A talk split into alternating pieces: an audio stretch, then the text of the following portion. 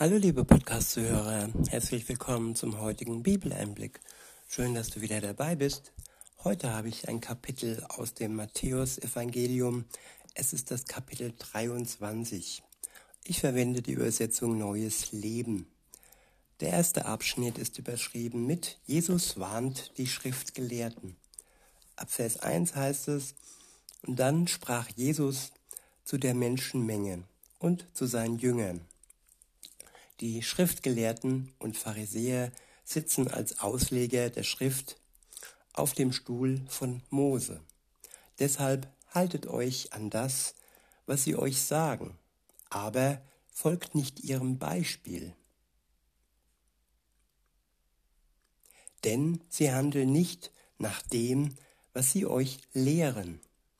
Sie knebeln euch mit unerfüllbaren religiösen Forderungen und tun nicht das Geringste, um euch die Last zu erleichtern. Ja, Glaube sollte die Last im Leben erleichtern. Und wenn es da Menschen gibt, die uns knebeln und die uns vor unerfüllbaren religiösen Forderungen stellen, dann sind das Menschen, die uns nicht gut tun. Allein das Wort Gottes betrachtet, es tut uns gut. Und die Auslegung ist eine Verantwortung. Von ihm zu sprechen ist ja eine Gabe, eine Berufung. Sollte nichts mit einem Job zu tun haben, äh, wo man alleine mit Geld verdient oder wo man irgendwie denkt, ja, man könnte Leute steuern. Es ist wichtig, dass wir uns vom Geist Gottes leiten lassen. Und wenn wir über das Wort Gottes sprechen, dann so, wie er, wie der Geist Gottes es uns erklärt. Und wenn wir all das berücksichtigen, dann werden wir denen, die das Wort hören, Gutes tun. Und wir werden sie nicht knebeln und wir werden sie nicht, ja, belasten in ihrem Leben. Es ist nicht gut, wenn wir anderen Menschen eine Last auflegen, die eigentlich äh, ja nicht sein soll und mit dem Wort Gottes nichts zu tun hat. In Vers 5 heißt es, alles, was sie tun, tun sie nur nach außen hin. Am Arm tragen sie besonders große Gebetsriemen und sie haben extra lange Fransen an ihren Gewändern ja, auffällig sein, nach außen hin heilig in Gänsefüßchen erscheinen, aber im Inneren, ja, Leichen im Keller zu haben. Das ist das, was Gott durchschaut. Und wir sollten auch genau hinsehen, wenn man uns, ja, das, das Goldene vom Himmel verspricht, aber wenn diese Menschen, die das tun, selber ihre Worte, die sie aussprechen, nicht in die Tat umsetzen und ähm, ja, das Ganze falsch herüberkommt, weil falsch, weil es mit ihrem Leben nichts zu tun hat. Leere Worte sollten uns nicht ja beeindrucken. In Vers 6 heißt es, und wie sie es lieben, bei Festessen am Kopfende des Tisches auf dem Ehrenplatz zu sitzen und in der Synagoge auf den besten Plätzen. Sie genießen die Beachtung, die ihnen auf der Straße zuteil wird. Besonders gern mögen sie es, wenn man sie mit Rabbi anredet. Lasst euch niemals Rabbi nennen.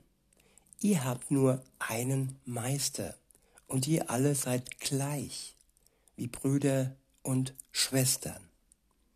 Ja, so sollte es sein, sowohl in der Kirche als aber auch auf der Arbeit oder und auch besonders im privaten Bereich. Wir sollten uns bewusst sein, dass wir alle gleich sind, dass es keine Menschen gibt, die uns äh, überstellt sind. Der Einzige, der uns überstellt ist, ist Jesus Christus, ist Gott selbst. Und wir sind alle seine Diener. Und ja, wir sind Mitglieder seiner Familie, wir sind Kinder Gottes. Und diese Kinder sollen sich nicht äh, betiteln lassen und sich höher stellen als andere um sie herum. In Vers 9 heißt es, und bezeichnet niemanden hier auf der Erde als Vater. Denn nur Gott im Himmel ist euer geistlicher Vater. Ja, das sind harte Sprüche. Das Wort Vater, aber auch das Wort Mutter ist schon hoch betitelt. Oftmals wird es über alles gestellt. Menschen werden grundsätzlich viel zu oft über die Beziehung zu Gott gestellt. Und ja, es gibt für die, die an Jesus Christus glauben, nur einen Vater. Das ist der gleiche Vater, ähm, ja, wo auch Jesus ähm, unterwegs war. Er ist der Sohn Gottes und sein Vater ist auch unser Vater, wenn wir an ihn glauben. Weiter heißt es in Vers 10, lasst euch auch nicht Lehrer nennen, denn es gibt nur einen Lehrer und das ist der Christus. Ja, auch Lehrer sind oftmals arrogant, abgehoben und denken, sie hätten die Weisheit mit Löffeln gegessen. Und auch hier sollten, sollten wir diese äh, Berufsstände, ob sie nun Deutschlehrer sind oder ob sie das Wort Gottes lehren, nicht zu hoch heben. Es gibt nur einen Lehrer und ja, der ist in unserem Herzen, das ist der Geist Gottes. Er erklärt uns das Wort Gottes. Er ist der wahre und einzige Lehrer. Und Jesus Christus war leibhaftig hier auf der Welt und auch er war der Lehrer mit dem Geist Gottes in sich. Und sonst sollten wir niemand in dieser Position äh, gleichstellen. In Vers 12 heißt es, diejenigen jedoch, die sich über die anderen stellen, werden gedemütigt werden. Und die, die gedemütigt sind, werden erhöht. Ja, demütigen, das ist eigentlich ein negativ behaftetes äh, Wort. Aber Demut ist am Ende etwas Gutes, wenn wir uns Gott demütigen, wenn wir seine Stellung wirklich bewusst werden und er unser Heiland ist, er der ist, der uns heilt, der ist, der uns liebt und wenn wir uns ihm in Gänsefüßchen unterordnen und einfach nur die Stellung einräumen, die er verdient hat. Er ist gestorben für uns, für die Menschheit, für alle Sünde der Welt ist er gestorben, er hat die Last dieser Sünde getragen. Und so können wir uns ihm gegenüber demütigen, ohne dass wir unseren Wert als Kinder Gottes dadurch verlieren. Weiter heißt es in Vers 13, euch Schriftgelehrten und Pharisäer wird es schlimm ergehen, ihr Heuchler, denn wenn ihr andere nicht ins Himmelreich hineinlasst, werdet auch ihr nicht hineingelassen. Ja, ich habe viele geheuchelten Worte gehört. Ich habe zum Beispiel diesen Spruch gehört, dass jemand ja den Altar Gottes beschmutzt, indem er dies oder jenes tut. Welche Heuchelei ist das denn? Welche Gnadenlosigkeit ist es, wenn man Menschen sogar öffentlich, so war das, äh, diffamiert und ja in den Schmutz zieht, den Stein wirft, den ersten Stein wirft und sich selbst ja zum höheren Objekt macht, aber er macht sich zum Unmenschen, wenn er andere so verletzt. Weiter heißt es, ja, euch Schriftgelehrten und Pharisäern wird es schlimm ergehen. Ihr reist über Land und Meer, um einen Menschen zu bekehren. Und dann macht ihr aus ihm einen Sohn der Hölle. der doppelt so schlimm ist wie ihr selbst. Ja, das habe ich ja auch schon erlebt, dass Menschen, die eigentlich ja Diener und Seelsorger sein sollten, andere Menschen ja den Weg in die Hölle ähm, ja breit machen, es erst ermöglichen. Diese Hirten, diese ja Diener der Welt, sie machen mehr schlecht, als dass sie gut tun. Aber ihr Ende und ihr Gericht wird schlimm sein, wenn Jesus wiederkommt und sie zur Verantwortung zieht. Das sind die Menschen, weswegen andere Menschen sagen, nee, wenn man sich diese Pfarrer, wenn man sich diese, ja, sogenannten Christen anschaut, das ist für mich kein Vorbild, mich dieser äh, Gemeinschaft Gottes anzuschließen. In Vers 16 heißt es, ihr blinden Anführer, schlimm wird es euch ergehen. Ihr behauptet, es habe keine Bedeutung, beim Tempel Gottes zu schwören, einen solchen Eid könne man ruhig brechen. Ja, einen Eid, den man Gott gibt, den kann man nicht brechen. Deshalb sollte man vorsichtig sein, was man schwört, was man Gott verspricht. Denn er bricht sein Wort uns gegenüber auch nicht. Er ist es, der uns das ewige Leben verspricht. Und wenn wir diesen Bund brechen, indem wir untreu sind und ja wirklich so fahrlässig mit unseren Schwüren umgehen, dann müssen wir das ähm, hinnehmen, was vor dem Gericht dann über uns ausgesprochen wird. Wer sich aber der Gnade Gottes unterwirft, Wer weiß, dass er diese Gnade braucht, der wird keine überheblichen Schwüre aussprechen. Der weiß, dass er aufgrund seiner Schwachheit, aufgrund seiner Menschlichkeit die Gnade Gottes bedürft. Weiter heißt es, und im selben Atemzug behauptet ihr, wenn man aber beim Gold im Tempel schwört, müsse man sich daran halten. Ja, es werden Lehren ausgesprochen und es werden falsche Lehren ausgesprochen, für die sich die verantworten müssen, die sie aussprechen. Sie haben nichts mit dem Wort Gottes zu tun. Es werden Bibelverse missbraucht, indem sie für ihre Zwecke äh, hergenommen werden. Aber Gott durch seinen Geist kann uns helfen, diese Geister zu unterscheiden. Es ist eine Gabe, die, die, du, die du dir schenken lassen kannst, liebe Zuhörerin, lieber Zuhörer, zu unterscheiden, was von Gott selbst kommt oder was aus der Welt und somit nicht von Gott stammt. Weiter heißt es in Vers 17, ihr verbohrten Dummköpfe. Was ist wichtiger, das Gold oder der Tempel, durch den das Gold erst heilig wird? Ihr sagt, ein Schwur beim Altar dürfte ruhig gebrochen werden, ein Eid bei den Opfergaben auf dem Altar aber sei bindend? Ihr seid blind.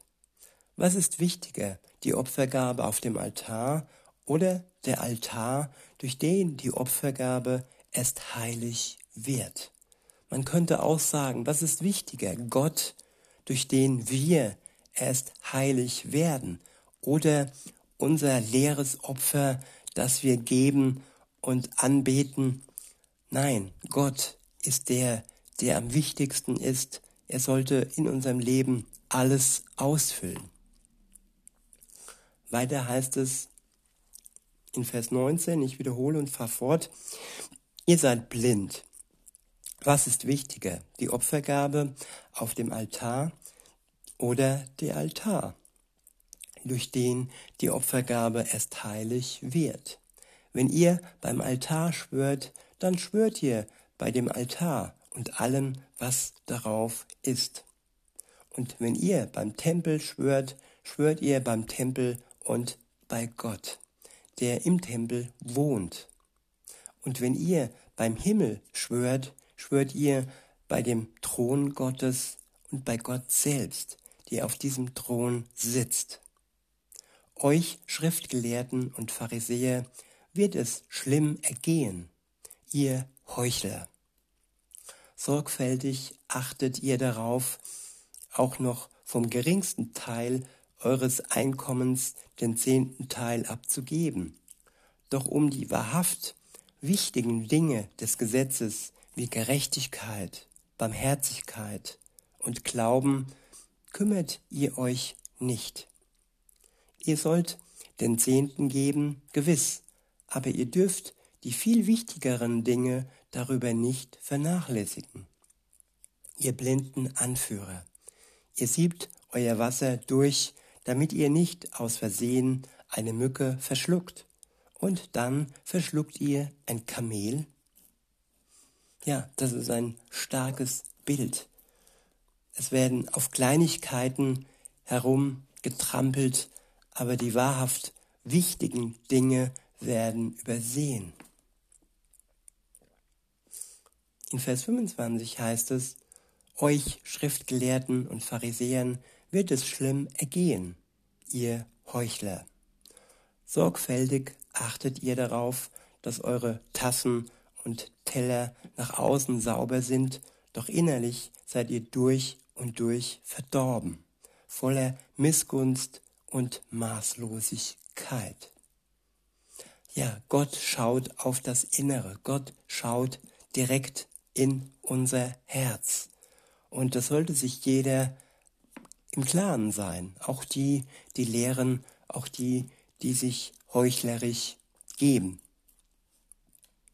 In Vers 26 heißt es, ihr blinden Pharisäer, wascht erst einmal die Tasse von innen aus, das Äußere wird dann von selbst sauber. Ja, hier geht es um die Schuld, um die innere Schuld, die unser Herz erschwert. Und das Auswaschen unserer inneren Schuld, das kann nur Jesus. Das können wir durch den Glauben an ihn schaffen, nicht durch äußere Werke, durch gute Werke, durch die wir glänzen, aber unser innere, Innerstes nicht rein und heilig wird. Nur durch Gott bekommen wir Gerechtigkeit, Reinheit und Heiligkeit. In Vers 27 heißt es, euch Schriftgelehrten und Pharisäern wird es schlimm ergehen, ihr Heuchler. Ihr seid wie weiß getünchte Gräber mit einer sauberen, ordentlichen Außenseite, doch innen voller Gebeine und Schmutz. Ihr gebt euch, ihr gebt euch den Anschein, rechtschaffene Leute, rechtschaffener Leute, doch euer Herz ist voller Heuchelei und Gesetzesverachtung. Euch Schriftgelehrten und Pharisäern wird es schlimm ergehen. Ihr Heuchler. Ihr baut Grabmäler für die Propheten, die von euren Vorfahren ermordet wurden, und schmückt die Gräber der gottesfürchtigen und gerechten Menschen, die von euren Vorfahren umgebracht wurden. Und dann behauptet ihr dreist, wir hätten niemals mitgemacht, als sie die Propheten ermordeten. Ja, damals wie heute. Die Vergangenheit ist schrecklich. Auch wenn wir in die kurze Vergangenheit schauen, ja, wie schlimm es vor 80 Jahren oder 60 Jahren mal war und wie schlimm ist es heute, wie heuchlerisch ist es denn, wenn man sagt, ja, ja, ich hätte damals nie mitgemacht. Aber heute wird gespalten, wird diffamiert, es wird, ja, in zwei Gruppen eingeteilt. Es gibt die Guten, es gibt die Schlechten. Und ähm, wie heuchlerisch ist es dann zu sagen, ja, damals hätte ich nicht mitgemacht. Aber heute machen viele mit bei der Propaganda und bei dem bösen Blut, das über andere, über die Schwächeren in Gänsefüßchen ähm, ausgegossen wird. In Vers 32 heißt es, macht weiter so, bringt zu Ende, was sie angefangen haben. Ihr Schlangen, ihr Söhne von Vipern, wie wollt ihr der Verurteilung zur ewigen Verdammnis entgehen? Ich werde euch Propheten und weise Männer und Schriftgelehrten schicken. Einige von ihnen werdet ihr kreuzigen, andere werdet ihr in euren Synagogen auspeitschen und sie von Stadt zu Stadt hetzen. Und deshalb werdet ihr schuldig gesprochen werden für die Ermordung aller gottesfürchtiger Menschen, angefangen mit dem gerechten Abel bis zu Sicharia, dem Sohn der Precharia, den ihr im Tempel zwischen Altar und Heiligtum ermordet habt. Ich versichere euch, die Strafe für all das wird über die Generationen hereinbrechen. Ja, die Strafe für all das können wir nicht unter den Teppich kehren. Wir können nur eins machen, wir können dazu stehen, wir können ehrlich mit uns selbst sein, bevor wir andere verurteilen, auf uns schauen, auf unsere Schuld, auf unsere Vergehen und sie ehrlich unter das Kreuz Jesu legen und durch den Glauben rein werden und durch unseren Glauben die Vergebung erlangen. Das können wir tun. Der letzte Abschnitt ist überschrieben mit Jesus trauert um Jerusalem. In Vers 37 heißt es, O Jerusalem, Jerusalem, du Stadt der Propheten, ermordet, du Stadt, die Propheten ermordet und Gottes Boden steinigt. Wie oft wollte ich deine Kinder zusammenrufen wie eine Henne, die ihre Küken unter ihren Flügeln bringt. Doch ihr habt es nicht zugelassen. Und nun seht, euer Haus ist euch überlassen, leer und verödet.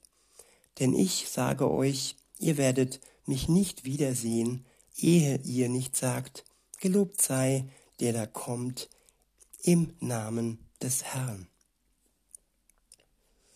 Im Namen des Herrn, das sollte unser Lob sein, auch heute. Und in diesem Sinne wünsche ich euch noch einen schönen Tag und sage bis denne.